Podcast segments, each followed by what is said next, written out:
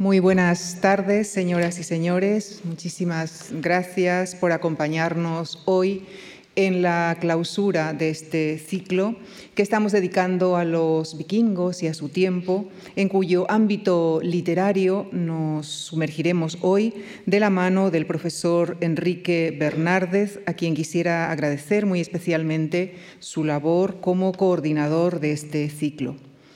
Catedrático de Lingüística General en la Universidad Complutense de Madrid, es autor de numerosas traducciones de literatura islandesa medieval y de autores nórdicos, así como de artículos sobre temas medievales y lingüísticos del mundo nórdico y libros sobre mitología nórdica.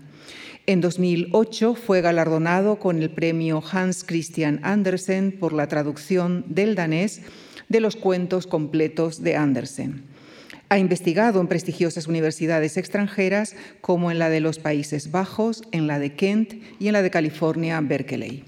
Ha sido director del Real Colegio Complutense en la Universidad de Harvard. Entre sus libros se encuentran, entre otros, Los mitos germánicos, Viaje lingüístico por el mundo, Iniciación a la tipología de las lenguas y Mitología nórdica. Les dejo con él, con el profesor Enrique Bernárdez, en la conferencia que ha titulado Reflejos literarios medievales de la época vikinga, las sagas islandesas. Muchísimas gracias.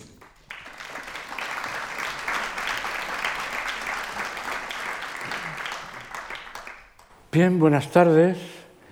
Gracias, quiero dar las gracias a la Fundación Marc por la idea, la iniciativa de organizar este ciclo, mm, infrecuente en nuestro entorno, donde el mundo nórdico, específicamente el mundo vikingo, pero no solo, está un tanto abandonado, dejado.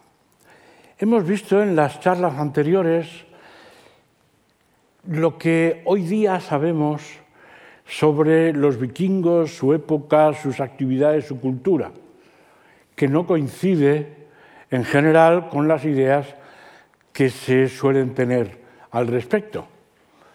Tenemos unas ideas estereotipadas de los vikingos que en realidad vienen del siglo XIX y que en gran parte son pura invención, a partir de datos antiguos, pero inventados, y que entre nosotros, pues debido a la falta de estudios nórdicos, medievales o no medievales, en, nuestras universidades, pues no se ha podido practicar demasiado. Hemos visto esa revisión de los conceptos de la cultura vikinga y demás, y hoy día vamos a verlo también desde otro punto de vista, el punto de vista literario porque diríamos, bueno, debió de existir una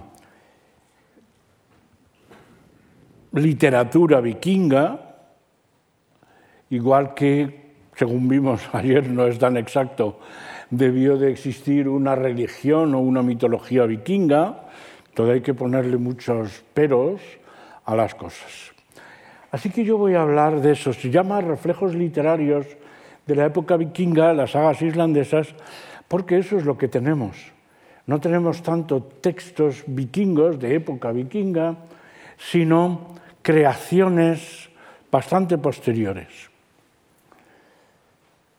Si queremos ver literatura vikinga de época, tenemos esta piedra, la famosa piedra de Rök, la que tiene la inscripción rúnica más extensa de todas las que hay, leída en general bastante bien, pero con muchos misterios todavía, porque hay cosas... A ver. Como estas runas de aquí arriba, que no sabemos lo que quieren decir, parece que quieren... Están hechas en las runas, están colocadas en, en el alfabeto en una serie de series y dicen básicamente la serie 2, runa 4, pero luego intentamos juntarlo y no sabemos. Bueno, en esta piedra, que ya vimos el otro día también, que ahora hay una revisión sobre cuál puede ser el significado, encontramos algunas cosas que serían textos poéticos de época vikinga. Aquí en esto es uno de ellos, he señalado de esta manera peculiar, muy marcada, ellos no tenían rima, sino tenían aliteración. Y entonces aquí tenemos red siaurex modi, stetler flutna, strantu marar, seternu gutta sinum, skaldi umfatladr, skalti meringa.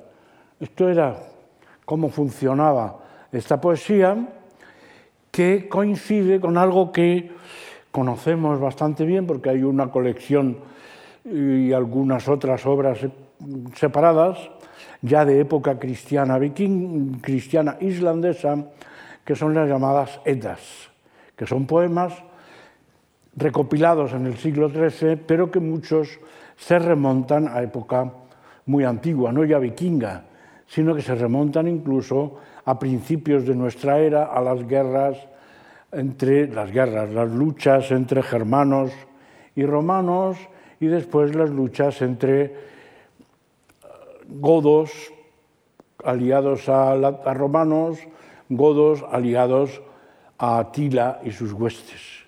Entonces, esos poemas de la Edda son muy antiguos, pero están en su mayoría en manuscritos, en un manuscrito islandés, en uno del siglo XIII. Claro, esto no es una literatura vikinga. Ahí tenemos la traducción, esto va de Teodorico, Teodorico de Verona, pero esto es el principio de algo, pero no sabemos qué. Eso no es una saga. Eso que hemos visto ahí es una parte de la Edda, pero aunque no figura en nuestras Eddas, pero nadie lo llamaría saga. Una saga es lo que tenemos detrás, una obra escrita. Ahí está, en un pergamino, y esta obra, como se ve, es bastante tardía, ni siquiera es medieval. En España tenemos la costumbre de cuando queremos saber lo que significa una palabra, vamos al llamado Diccionario de la Lengua Española publicado por la Real Academia. Vamos a hacer eso. Encontramos aquí dos significados, saga 2, relato novelesco tal tal, eso es la saga de los Forsyth, o en España en la radio la saga de los Porretas, por ejemplo. Pero las sagas dice esto que vemos ahí. Aquí hay que dar unas cuantas matizaciones. En primer lugar, la etimología es incorrecta. La palabra no procede del islandés. Dice cada una de las leyendas poéticas, las sagas no son leyendas poéticas. O sea que lo quitamos. Contenidas en su mayor parte no, no están contenidas en ningún sitio, están contenidas en manuscritos pero no en colecciones, como dice ahí. O sea que quitamos todo esto de primitivas tradiciones. Las sagas no tratan de primitivas tradiciones, ni heroicas ni mitológicas, ni son de la antigua Escandinavia. Entonces, quitando eso, el resto está bien. Ay, perdón.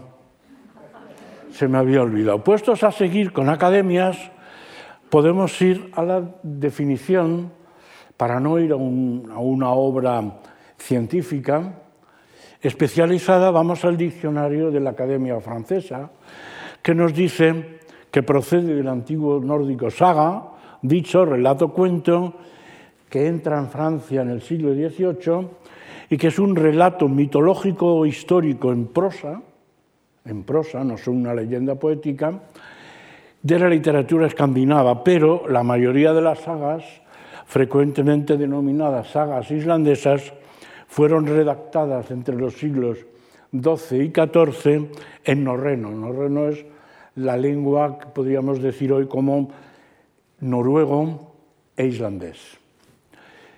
Las sagas llamadas de reyes están consagradas principalmente a los soberanos de Noruega. Para que veamos lo poco clara que está la idea de lo que es una saga, he puesto aquí las portadas de cuatro ediciones de una saga de las primeras que es, traduje en español, la saga de Scala Grimson. La primera es la edición que hizo Editora Nacional. Ahí tenemos un barco que ya hemos visto en estas charlas, el barco de Oseberg, de Noruega, del siglo, principios del siglo IX. Después, en otra editorial, les dio por poner ahí a este señor raro como si fuera una novela fantástica. Después se fueron más bien a lo medieval, la misma editorial, Miraguano, y en la última versión han elegido una representación de este personaje que fue un granjero, además probablemente el más importante de los poetas islandeses medievales, y también guerrero, que es Skadla Grimson, y ahí lo tenemos en, un, en una ilustración de un manuscrito del siglo XVI. Bien, esto no hace falta. Las sagas lo que querían era ser libros de historia, querían contar historia. Ahora bien, naturalmente en esta época, siglos XII-XIII, la historia no se ve como lo mismo que ahora, porque entre otras cosas las fuentes son más limitadas. Hay fuentes orales, hay fuentes escritas más tarde, pero no diferenciaban muy claramente entre lo que era un elemento legendario, incluso mitológico, y un elemento real. Aunque en las sagas, a diferencia del resto de la literatura europea de la época, no se fía de nada que sea demasiado fantasioso. Eso de los poemas épicos del Señor que con una espada parte por la mitad, por la cintura, a su enemigo, en las sagas islandesas no se ven porque sabían que eso era imposible. Había que dar muchas veces y no era tan fácil. Entonces huyen de lo demasiado fantasioso. Los autores de sagas querían prestar credibilidad histórica a los textos. Esto es, querían hacer uso de, referencias, de fuentes. Sabemos que las sagas estaban escritas por escritores, aunque son muy pocas aquellas en las que conocemos su nombre. Entonces, una de las fuentes principales era un tipo de poesía de época vikinga con unos orígenes un poco misteriosos, que era la poesía escáldica, llamada escáldica, que probablemente tenía relación con la poesía cortesana irlandesa y que de hecho la producían los escaldas o escaldos, que eran poetas que trabajaban en las cortes de los reyes, reyezuelos, condes y grandes señores para cantar sus maravillas, aunque a veces se escapaban y llegaban a escribir hasta poemas de amor o poemas muy líricos, como Scarla Grimson, que en uno de sus poemas, porque su hijo preferido ha muerto ahogado en un río, pues dice cosas como, mi estirpe es un bosque de árboles caídos, que es una expresión que hoy día nos resultaría igualmente poética y lírica, pero que está escrita a finales del siglo X. ¿Mm? Añadían entonces poemas escáldicos porque se redactaban en la época de los sucesos. Aunque, como suele suceder, si no se disponía de un poema, se inventaba. Ahora bien, ¿qué es un poema escáldico? Bueno, podemos ir otra vez a la RAE, o podemos ir a un sitio más serio, como el diccionario de la Academia Francesa, dice poeta escandinavo medieval y en especial autor de poesía escáldica. Los escaldas estaban ligados a la persona del rey o de un miembro de la nobleza.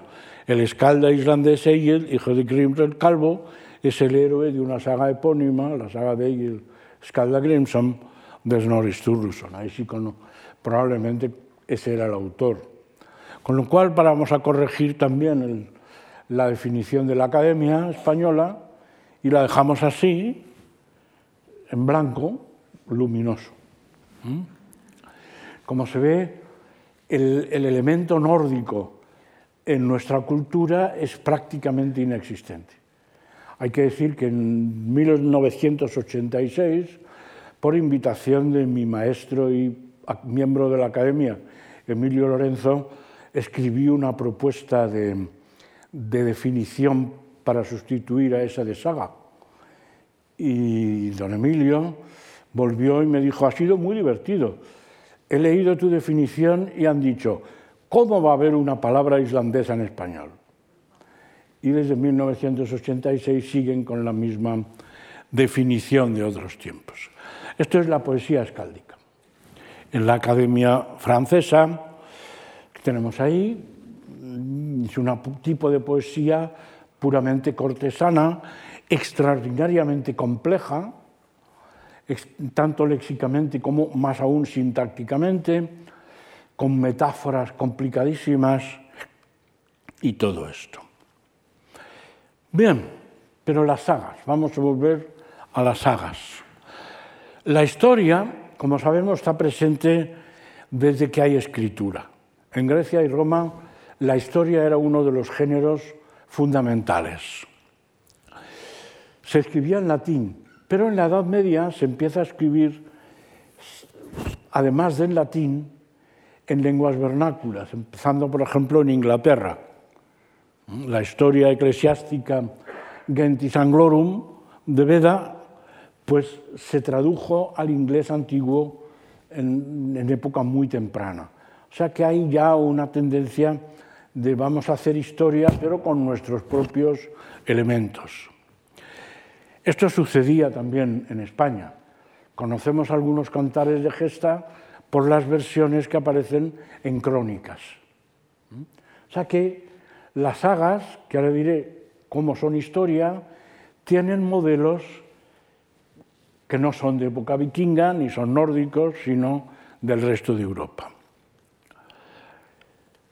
Allí sucedió igual. En Noruega, ya en el siglo XII, muy a principios, se hace una historia de todos los reyes de Noruega. Después hay otra, el Augrip of Norwegs Konungasögun, resumen de historias de los reyes de Noruega, escrito hacia 1190. Entonces están preocupados por escribir su historia. Y la historia era habitualmente de reyes. Vemos ahí que aunque el autor era noruego, solo lo conservamos en un manuscrito islandés. Realmente la literatura medieval nórdica se conserva en Islandia. Hay incluso un poema de un poeta escáldico, Theodor Urquini, que es el Inglicatal Catálogo de Reyes, donde se nos van dando los nombres y algún hecho de los reyes hasta llegar a los orígenes más mitológicos, que siempre acababan en Odín.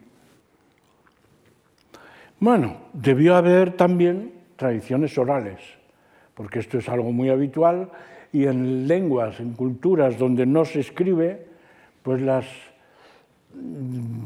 tradiciones orales tienen una pervivencia muy extensa. Bien, entonces llegan los islandeses. Los islandeses también quieren escribir su historia. Dicen, en vez de los, de los noruegos, vamos a escribir la historia nuestra. Pero la historia islandesa es muy corta. Oficialmente empieza el año 874. Entonces lo que hacen es escribir, sobre todo, aparte de otras cosas que ahora mismo veremos, escribir la historia de islandeses importantes. Si yo vivo en una determinada región, el fiordo de Borg, pues voy a escribir del personaje más importante y antepasado mío que vivió ahí, que fue Egil Skallagrimson. Y entonces empieza a escribir de estas cosas. Pero empezaron con historias de las que había por Europa. Vidas de santos, vidas de obispos, historias de reyes de Noruega, porque los islandeses se consideraban que venían de Noruega. Después empezaron a escribir esto de los antepasados propios e incluso llegaron en el siglo XIII a escribir historias contemporáneas. Esto es no ya de mi antepasado en no sé cuánta generación, sino de mi primo, de mi abuelo, que es una colección de sagas que se llama Sturlunga Saga por motivos. Y acabaron escribiendo sobre vikingos, sobre Carlomagno, el rey Arturo, Alejandro el Grande y de todo lo que se les pillaba. Escribían historia de todo, aunque a diferencia de lo que sucede en gran parte en Europa, lo escribían siempre en prosa. Incluso al escribir sobre Alejandro, se basan en un poema francés, en latín, y lo transforman en prosa islandesa. O sea que ellos eran muy conscientes de que la prosa es, el estilo de lengua adecuado para la historia y de que historia es todo lo que se nos ocurra. Aquí tenemos lo que es el, núcleo, lo principal de las sagas, las llamadas sagas de islandeses. Como dice Teodoro Manrique, que habló aquí hace dos días, el subgénero de estas sagas constituye, a decir de algunos, la mayoría, el punto álgido en el desarrollo de la literatura islandesa medieval en lengua vernácula. En él se engloba un grupo bastante heterogéneo de obras cuyo valor estilístico las ha hecho merecedoras de un lugar privilegiado en la historia de la literatura medieval europea, no solo islandesa. Por ejemplo, tuvieron una importancia decisiva en el nacimiento de la novela histórica de tema medieval que asociamos con, eh, vamos, en Inglaterra, con autores como las novelas de Ivanhoe y todas estas cosas, que conocía las sagas. La función principal era reflejar y glorificar la historia de Islandia y de sus personajes más destacados. Esto es Islandia. Islandia está habitada sobre todo en, las costas. El interior es prácticamente imposible de habitar. Las sagas se refieren todas ellas a zonas concretas. Por ejemplo, la saga de Egil Skaldagrimson, como es del fiordo de Borg, pues va a tratar sobre todo de esta zona. Otra saga de Grettir pues va a tratar de esta zona de más al norte. Otras van a tratar de ahí arriba. O sea que se reparten el país y van viendo qué es lo que pasaba en cada sitio. Vamos a ver un, un mapa en la web, es el Saga Map, sí, que ahí lo tenemos, donde vamos a ver algunos, un par de ellos, no vamos a verlos todos.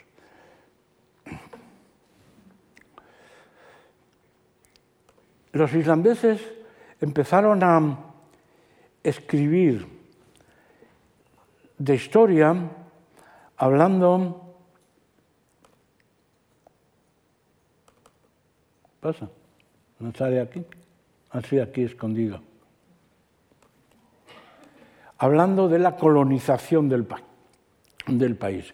Y es hay un libro, en realidad varios, que se llama La historia de la colonización, donde se habla de los 400 primeros colonizadores de Islandia. En este libro, donde además se cuenta algún detalle de la vida de cada uno, se menciona infinidad de sitios. Aquí en este mapa tenemos los sitios que se mencionan en el libro de la colonización, a lo que hay que añadir alguno en, en Groenlandia, en Terranova, ahí están las Islas Feroe, en Inglaterra, en Noruega, en Dinamarca, en Suecia, incluso hasta mm, el Imperio Bizantino. Entonces, como vemos, la información que habían recogido ellos a partir de fuentes orales es enorme. Estamos hablando de muchísimos sitios. Todo escritor de saga utilizaba esto como su base. Obviamente esa definición que veíamos al principio de que si leyendas tal, no tiene pies ni cabeza, porque aquí se trataba de eruditos que van a ver con mucho detalle las fuentes en las que se a ver, pueden organizar. Si queremos ver otro, de la saga, por ejemplo, que he mencionado de Egil Skallagrimson, eso está en letra muy pequeñita, y yo veo lo que veo. Mm.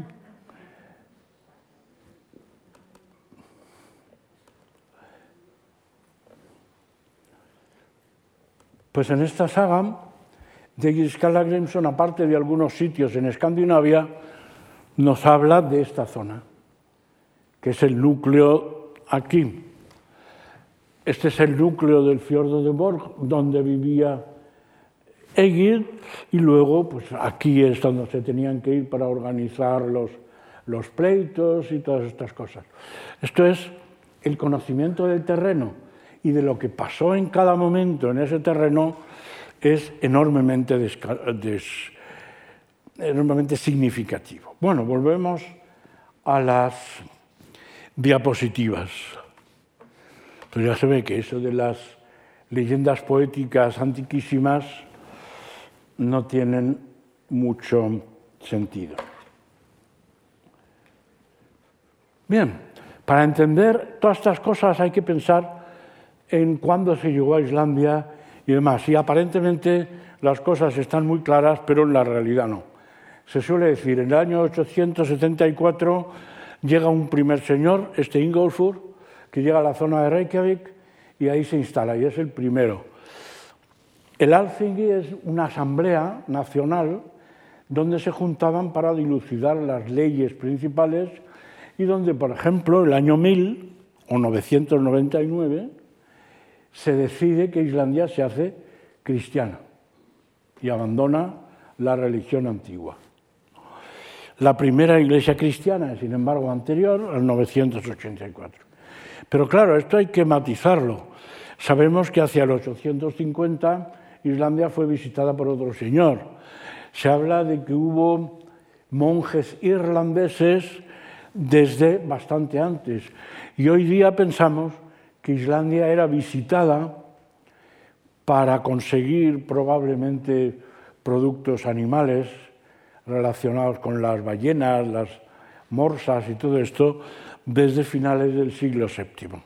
¿Mm? O sea que Islandia tiene una vida muy corta, cuando empieza realmente la sociedad islandesa es hacia el 874, más todavía hacia el 930, y esto en estas discusiones de cuál es el parlamento más antiguo de Europa, que si el británico o el castellano leonés, pues no, es el islandés bastante anterior.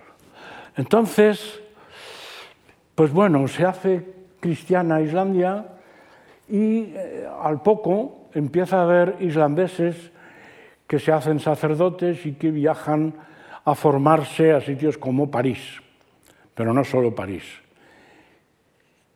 Y es entonces cuando empieza la literatura islandesa de todas estas cosas.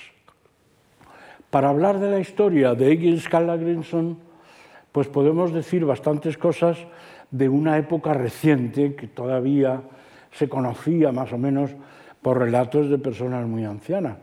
Pero si nos vamos más atrás, a lo que llamamos época vikinga, que acaba hacia el 1050 aproximadamente, ¿en qué nos basamos? Pues en esos poemas escáldicos que he mencionado y probablemente en tradiciones orales. Las sagas se desarrollan entre el 874 y el 1030, pero se escriben en los siglos XIII a XV. Esto es, las sagas las escriben cristianos de varias generaciones en una época bastante reciente. Cuando queremos decir las sagas son una representación exacta de la historia, pues estamos haciendo lo que se llama un wishful thinking. Estamos pensando que las cosas son como nos gustaría que fueran. Bueno, aquí no voy a entrar en más detalles del Landnamabok, del libro de la colonización, pero vamos a ver de qué hay sagas. Porque saga es un término genérico que quiere decir lo que se cuenta, un relato.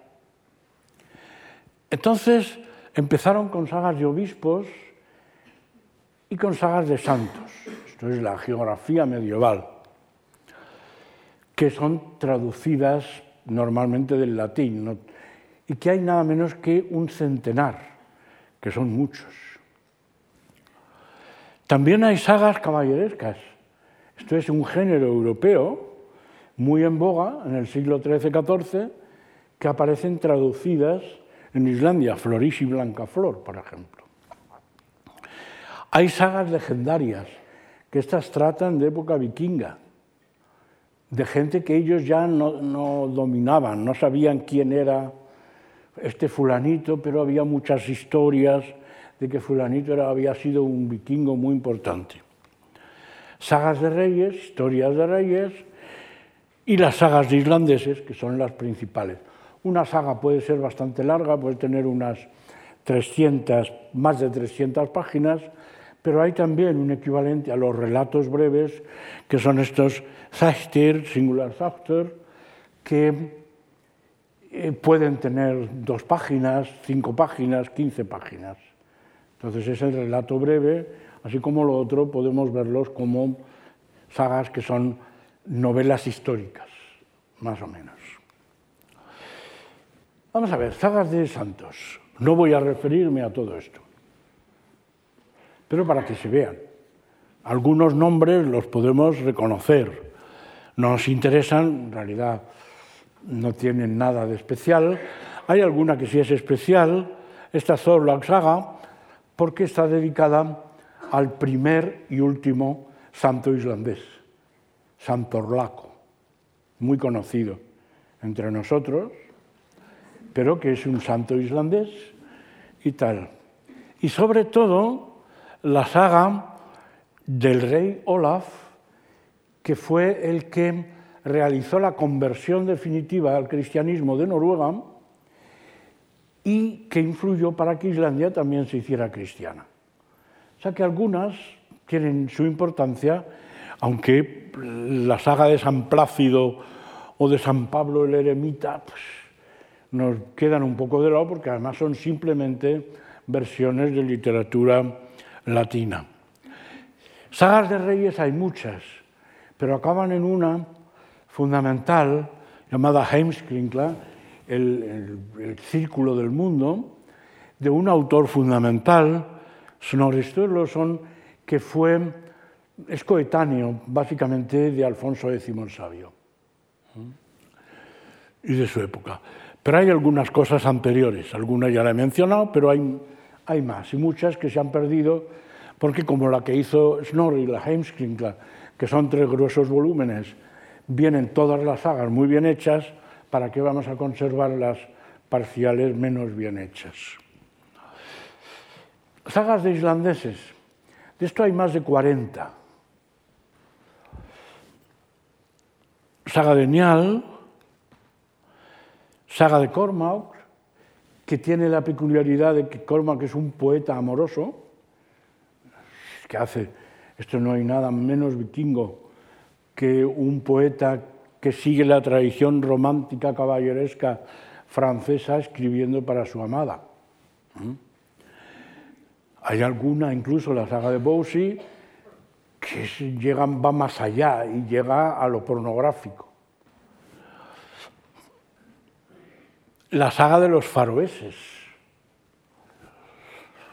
la saga de Egil Skallagrimson, la saga Laxtaila, esto es de los habitantes de un valle que se llama Laxtalor, Valle del Salmón.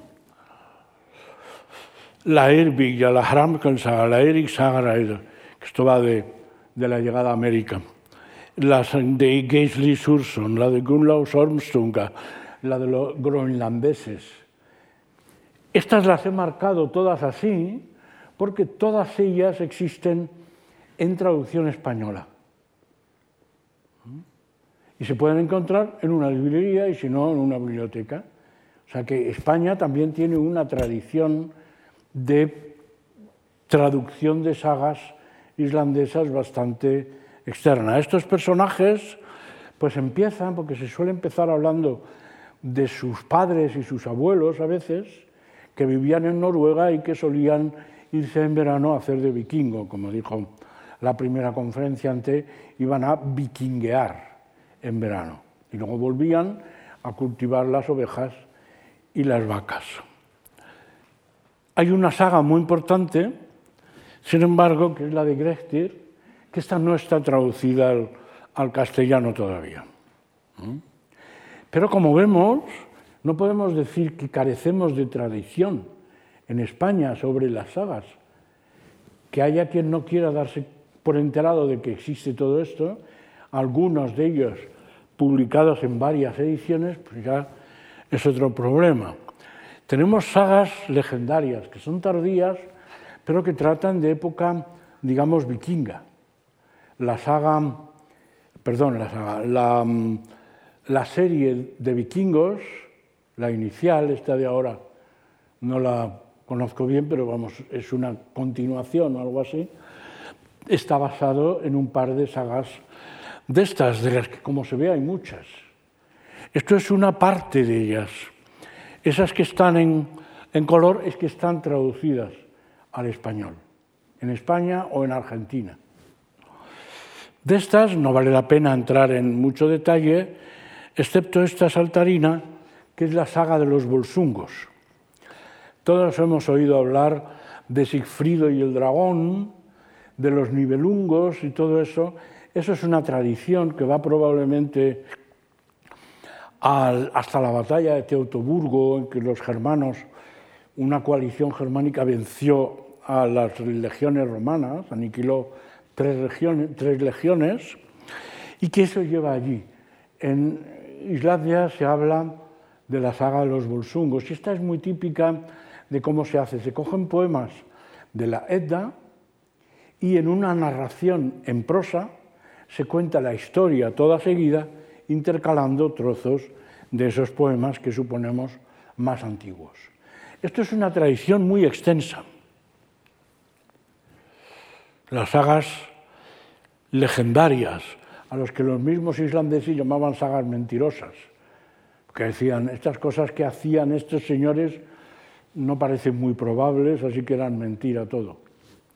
¿Mm? Algunos participaron todavía en época vikinga. Y bueno, ya que estamos con la saga de los bolsungos, tenemos aquí una famosísima piedra con un petroglifo en, en Suecia. Esto es el lago Melan, cerca de Estocolmo, pues en esta parte de uh, ¿dónde ha ido? Bueno, en esta parte de aquí es donde está esa piedra. Aquí vemos que hay un individuo con una espada atravesando lo que puede parecer una serpiente o un dragón. Tenemos aquí una serie de seres raros. Eso se ve mejor en una representación que es así, que son partes de la historia de Sigfrido y el dragón. Desde los pájaros que están hablando en el número 2 y que Sigfrido es capaz de entender lo que dicen porque ha matado al dragón, se ha quemado un dedo al, ir a comerse su hígado y la sangre del dragón hace que entienda lo de los pájaros. Y aquí hay el martillo, no de Thor, sino eh, del, que hace la espada y todo esto, ¿no? Y esto de aquí es el caballo de, de Sigfrido que lleva su tesoro. Y aquí abajo está Sigfrido con, matando al dragón. Y hay una inscripción rúnica. Y entonces decimos, qué maravillas nos dirá esa inscripción rúnica, pero ya sabemos que para época vikinga, y esto es de plena época vikinga, tardía ya, pero plena época vikinga, no nos podemos fiar. El texto es así, transcritas las letras, que nos transmiten un mensaje, esto es cómo sería en la, en la lengua de esa zona, y que dice, Sigrid hizo este puente, porque la piedra sirve de puente, hija de Orm por el alma, esto es un concepto cristiano, lo que quiere decir que son vikingos cristianos, de Holmgeir, padre de Sigrid, su esposo. Ha hecho un monumento en honor a su abuelo y ahí recoge una tradición oral que está reflejada en algunos poemas de la Edda, pero que está reflejada también en el poema alemán de los Nibelungos. ¿Mm? Con lo cual, ya vemos que no nos podemos fiar de los vikingos ni de las runas, porque a veces nos salen unas cuestiones poco vikingas y poco misteriosas. También tradujeron sagas caballerescas. Por ejemplo, la saga de Alejandro Magno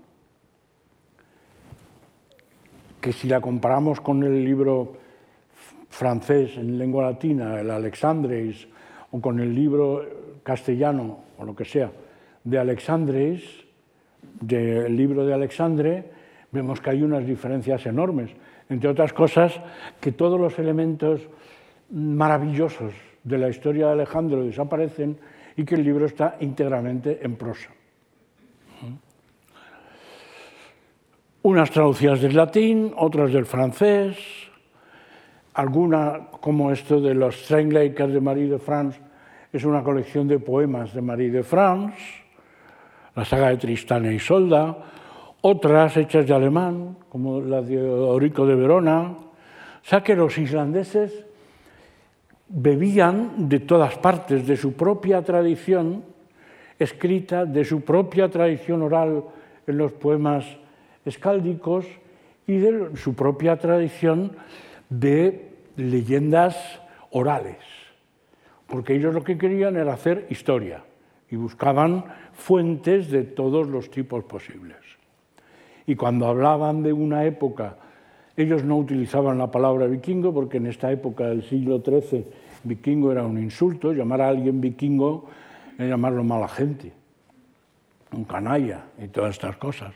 Pero bueno, vamos a ver algunas características de las sagas que se refieren sobre todo a las sagas de islandeses, pero también algunas de las otras, las de reyes, por ejemplo, y algunas de esas que se refieren a época vikinga, las de la época más antigua.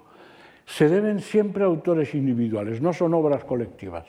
Un señor se ponía en su despacho con sus pergaminos que en Islandia sobraban porque otra cosa no había, pero corderos, todo lo que se quisiera. Entonces en Islandia no hay palimpsestos, porque no hacía falta reutilizar un manuscrito. Se deben a autores individuales, normalmente no indicaban su nombre, a diferencia de los poetas escáldicos, los escaldas o escaldos, cuyo nombre y principales hazañas conocemos y sus fechas de nacimiento y muerte con bastante precisión.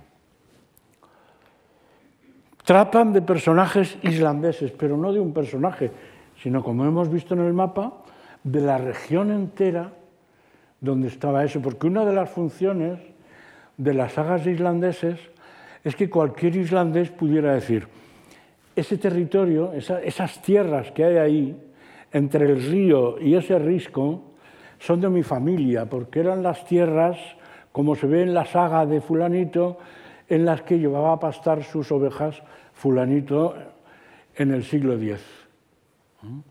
Esto es, se refieren a regiones enteras y en general tienen una función política y social bastante significativa. Bien, a diferencia de lo que sucede en el continente europeo, siempre están en prosa. Se cogen libros en verso y se traducen en prosa. Y nunca, hasta época muy tardía y solo en Noruega, se empiezan a hacer textos narrativos en verso, pero eso es ya muy tardío y no se habla de sagas entonces. se apoyan en fuentes que se consideraban históricamente fiables, tradiciones orales, poemas escáldicos, etc. Pero se usan también obras extranjeras, en latín, en francés, en alemán medieval, en inglés, en, inglés, francés, en alemán medieval, en sajón medieval. Entonces utilizaban obras de muchos orígenes que se integraban a veces porque no se sabía cómo completar una historia, porque la, información oral que tenían era muy escasa, y entonces decían, ah, pues esta historia puede terminar perfectamente como la de fulanito que aparece en el relato de un cantar de gesta francés o de un poema historicista alemán. O sea que no eran en absoluto tradiciones orales puestas por escrito sin más. También son realistas, aunque claro, realistas en sentido de la época, donde se aceptaba la existencia de magia. La magia era una parte de la vida y los muertos se aparecían con cierta frecuencia si no se tenía cuidado. Eso también era una parte de la vida, sigue siendo. En Islandia, al hacer una carretera, si hay una piedra grande donde la tradición local dice que debajo viven elfos, o bien se quita la piedra después de toda una serie de ceremonias, o bien se hace una curva en la carretera para no molestar a los elfos. Eso hoy día, o sea que más todavía en esta época. Los elfos no los ve nadie, pero estar están, son como las brujas gallegas. El estilo es muy simple, además. No son los textos a los que estamos acostumbrados en Europa con sintaxis muy alambicada, sobre todo porque son textos en, en verso, sino una sintaxis bastante simple, ahora vamos a ver algún ejemplo, con un léxico bastante cotidiano, es una ventaja que tiene la lengua de las sagas, el estudio de no demasiado tiempo permite hacerse con un vocabulario que nos permite leer sagas sin demasiado problema, aparte que los islandeses del siglo XX y XXI pueden leer una saga del siglo XIII prácticamente sin problemas, porque la lengua es esencialmente la misma, pero eh, ellos no se van a complicar las cosas. Sabían complicar las cosas, por ejemplo, en las agiografías o en las sagas de obispos y gente de esta. Se estructura en escenas. No es un relato todo seguido, sino una escena, otra escena, otra escena, otra escena. Esto Borges, que era un enamorado de las sagas, dijo que era como el relato cinematográfico donde tenemos escenas que se van uniendo de distintas maneras, pero que el relato no abarca una cosa todo seguido. Por eso la película de hace un par de años, 1917, llamó la atención porque en vez de estar hecho en escenas, estaba hecho siguiendo a los dos protagonistas durante un montón de rato en una única toma. Pero eso no es típico del lenguaje cinematográfico. Todas las sagas están estructuradas en escenas breves. Vamos a ver un par de ejemplos, muy por encima, para terminar.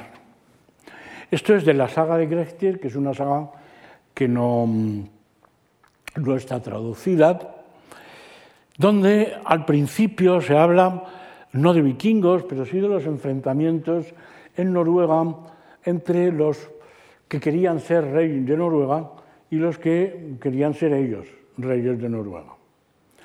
Y entonces hubo muchas batallas, esto es una representación bastante precisa de cómo serían, y ahí tenemos, en trabarlo su barco al de Thorir de Largomentón. Todos tenían eh, apodos, y no apodos muy así, porque se podían juntar fulanito el cojo con menganito el tuerto, que iban a buscar a perenganito el manco, y entonces todos juntos se iban a reunir con fulanito el encorvado. O sea que eran unos vikingos muy poco atléticos que tienen poco que ver con las series, ¿no? Se rompían bastante. En el centro del ejército, el rey Harald, que fue el primer rey de casi toda Noruega, atacó al barco de Thorir del Argumentón. Tal tal, fue una lucha durísima, ordenó que avanzaran a los que eran llamados pieles de lobo, y ningún hierro podía herirles. Y cuando se lanzaban al asalto, nada se les resistía. Esto es una figura legendaria que parece que tenía una base real en el mundo precisamente de época vikinga e incluso anterior. Thorir combatió con enorme bravura y cayó en su barco con gran valor. Desalojaron el barco de proa a popa y cortaron las amarras. Se deslizó entonces de nuevo entre los barcos. Los hombres del rey atacaron entonces el barco de Onund, una vez vencido el del de largo mentón. Él iba en la proa y luchaba valerosamente. Entonces dijeron, ese resiste bien en la proa, dejémosle un recuerdo de que ha participado en una refriega. Esto es un elemento humorístico que están permanentemente en las sagas y que a Borges le encantaban. Dice, vamos a dejarle un recuerdo. Le cortan una pierna. Así, cuando vaya cojeando, porque Enun se convirtió en Islandia en el cojo más famoso del país, o sea que sobrevivió, sacó una pierna por la borda y espadeó a un hombre y entonces le arrojaron una lanza y apartar la lanza de un golpe se echó hacia atrás y uno de los proeros del rey golpeó con su espada la pierna de Enund por debajo de la rodilla y se la cortó. Enund no pudo seguir combatiendo. Cayó entonces la mayor parte de su tropa. Aquí tenemos algo que asociamos mucho con los vikingos, que son las batallas, que forman parte de las sagas, porque en la Edad Media otra cosa no había, pero batallas aquí, allá y en todas partes eran generales. Ya se sabe cuando el Cid se enfrenta por segunda vez al conde de Barcelona y le dice, más vale que te rindas porque acuérdate de cuando nos vimos por primera vez que te quité la barba, que la tengo aquí en la bolsa.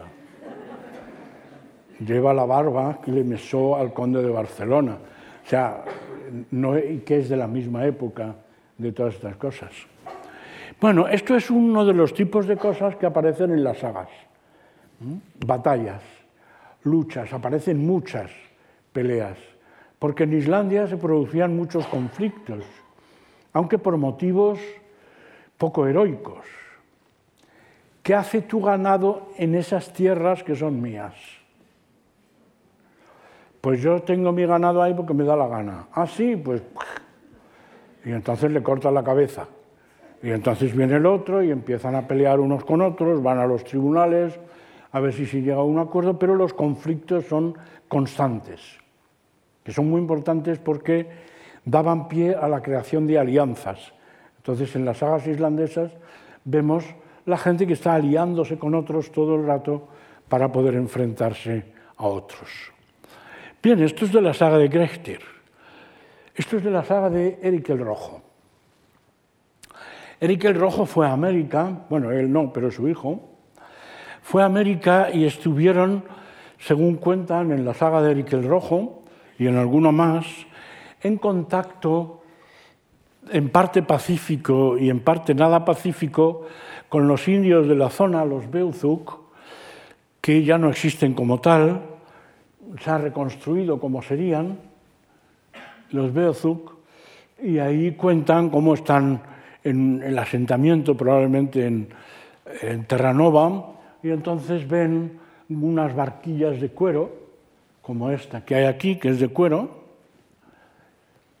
y blandían en las barcas unas varas semejantes a mayales y lo hacían en el sentido en que se mueve el sol. Dijeron, ah, pues vamos a suponer que vienen en son de paz. Pues muy bien. Quienes ocupaban las barquillas se acercaron y tal.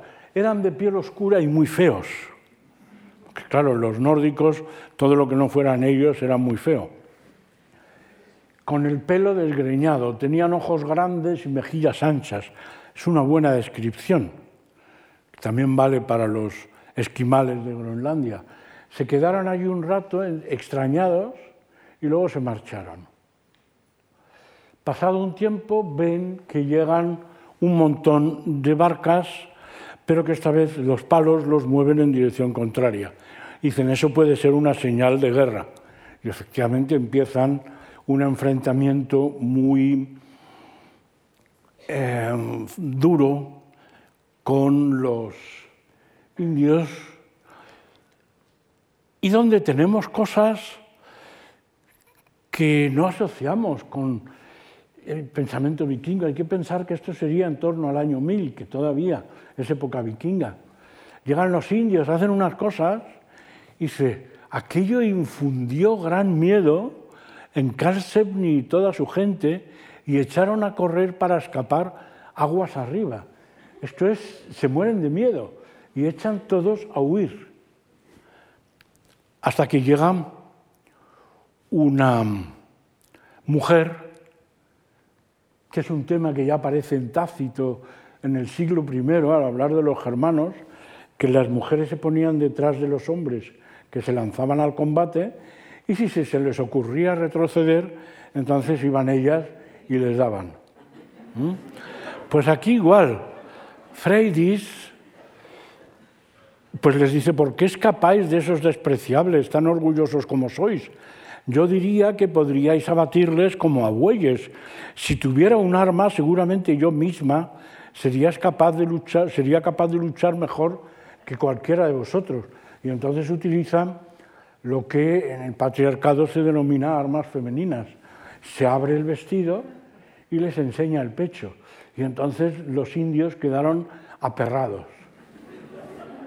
¿Por qué? Ya eso no nos lo explican, pero, pero el caso es que la mujer aquí está tomando una actitud activa, cosa que en la literatura europea de la época es muy rara. Las mujeres son seres pasivos en el mundo nórdico de época vikinga o luego en la época propiamente de las sagas ya cristianizado y tal, son mujeres extraordinariamente activas. Hay que tener en cuenta que una mujer podía divorciarse aprovechando que el marido salía, sacaba las cosas del marido, las ponía en la puerta, llamaba a dos vecinos y les decía que me acabo de divorciar de mi marido. Y cuando el marido llegaba, decía, ¿qué hacen mis cosas aquí? Y le dice, no, es que te has divorciado. ¿Mm? Por iniciativa de la mujer, que además tenía perfecto derecho a heredar y un montón de cosas. O sea que tenemos aquí un relato que nos habla de vikingos aterrorizados huyendo de los indios, una mujer que toma un papel activo y que tiene su propia independencia, no está sometida a las mismas cosas que los hombres.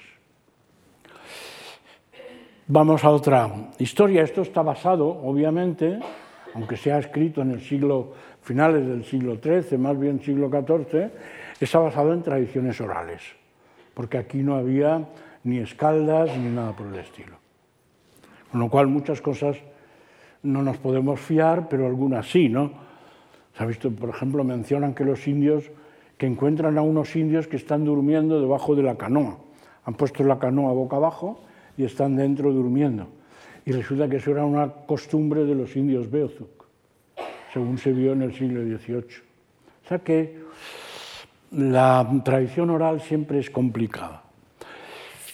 Vamos a otro ámbito. La saga de Nial, que para muchos es la mejor de todas las sagas y que tiene muchos combates y muchas cosas, nos presenta también algunas que decimos, oh, vikingos, pero si vikingos estaban todo el día con la espada dando martillazos. Gunnar fue al Thing, la asamblea, con todos los demás. Y cuando llegaron, iban tan bien vestidos que no había allí nadie igual de bien vestido. O sea, la elegancia del vikingo. Y la gente salía de las cabañas para admirarles. Un día Gunnar salió del Monte de la Ley, es un sitio de la asamblea, y bajó a unas campañas de la gente de la zona de Morsfeld y vio allí unas mujeres muy bien ataviadas que iban hacia él. Al frente iba una mujer que era la mejor ataviada de todas. Y cuando se encontraron, saludó a Gunnar. Él devolvió el saludo y le preguntó quién era. Ella dijo llamarse Halgers. le habló con amabilidad y le pidió que le, que le hablara de sus viajes. Y él dijo que no dejaría de contárselos. Y se sentaron a charlar.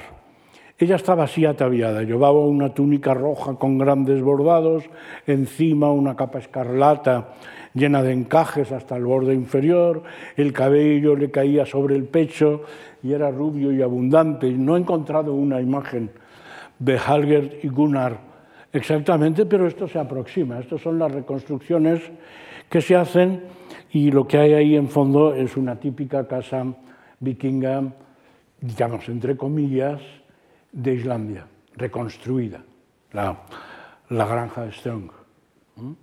Pero ellos tenían la idea de que si uno iba elegante, tenía más posibilidades de relacionarse con mujeres.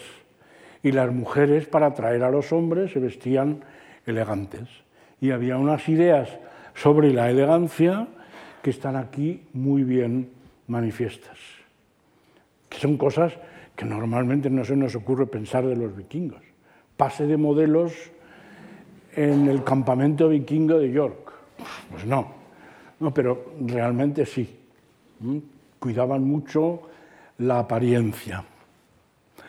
Y finalmente, de la misma saga, aquí tenemos en esta ilustración cómo era el interior de un túmulo funerario.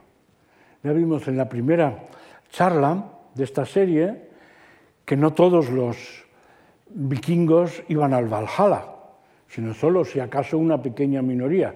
La mayoría se quedaban en su túmulo mortuorio.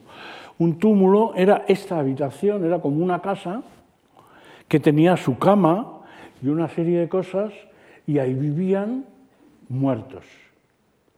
Entonces, en la saga de Nial, la misma anterior, dos de los personajes principales estaban fuera una tarde al sur del túmulo de Gunnar, que es el del anterior también.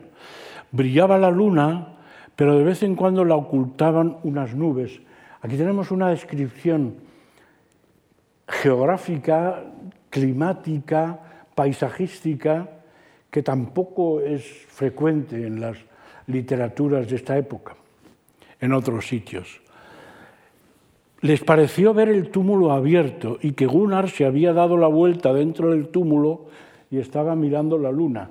En vez de tener la cabeza allí, tenía la cabeza aquí y por aquí miraba al exterior. Un difunto que le apetecía ver cómo estaba el mundo. Bien, creyeron ver unas hermosas luces que ardían dentro del túmulo sin producir sombra. Vieron que Gunnar estaba alegre y tenían semblante feliz. Recitó una estrofa y esta estrofa es un simplificada, que si no en la traducción es muy complejo entender algo, de un poema escáldico Dijo el dador de anillos, el valiente en la lucha que peleaba, alegre en el combate, contento el corazón de Högni el hijo. O sea, un guerrero hijo de Högni. Más prefiere que rajen su yelmo el que porta el escudo en ceder ante los otros. Prefiere morir y morir como guerrero. ¿Mm? Eso es lo que viene a decir. Luego el túmulo volvió a cerrarse. Lo habrías creído, dice Skarpheden, si te lo hubieran contado. Esta visión es muy importante, dice Skarpheden, porque él mismo nos ha dicho que prefirió morir a ceder ante sus enemigos. Y así nos ha enseñado lo que debemos hacer. Tenemos aquí una lección ética de cómo hay que comportarse en la vida, aunque te vaya a costar la vida precisamente. Y tiene igual de importancia que dice, les pareció ver el túmulo abierto. No está claro que ellos lo vieran realmente. Es una impresión que tuvieron. A lo mejor no sucedía nada de eso en la realidad. ¿Mm? Pero aquí tenemos los elementos maravillosos, digamos, típicos de las que aparecen en las sagas muy frecuentemente la relación con los muertos, pero es que ellos estaban convencidos de que los muertos se aparecían constantemente. Y había que tomar una serie de medidas para que no, no se aparecieran. Por ejemplo, si se moría dentro de la casa, no había que sacarlo por la puerta, sino preferiblemente hacer un boquete y sacarlo por ahí. Luego se cerraba el boquete y cuando el muerto quería entrar, estaba tapado y no podía.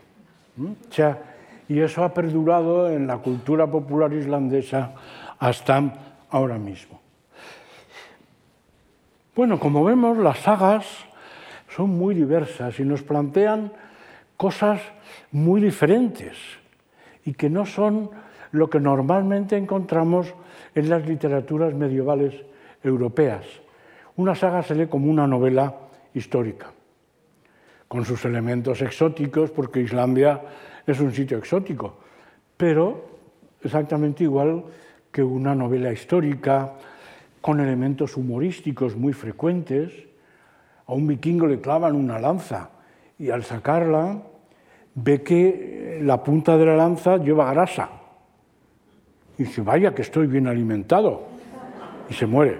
Mm, o sea, ese tipo de cosas que volvía loca a, a Borges son cosas de la vida cotidiana, como también el ver cómo consigo yo casarme con la mujer que a mí me gusta, o cómo una mujer consigue casarse con el hombre que le gusta y no con el que su padre diga que tiene que casarse.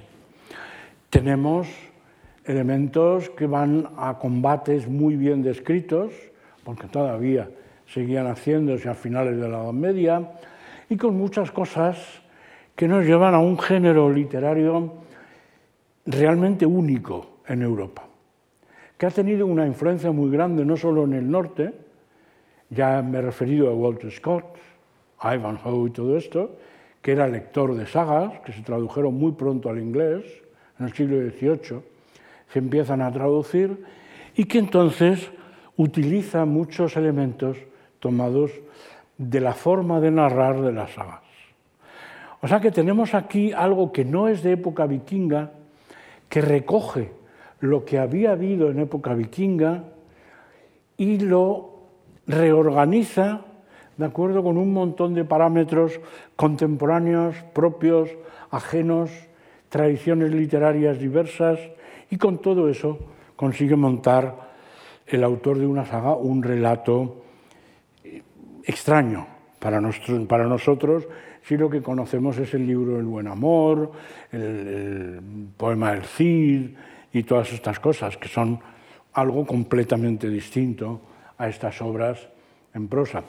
He elegido estos trozos porque la traducción sigue muy de cerca el estilo de la saga.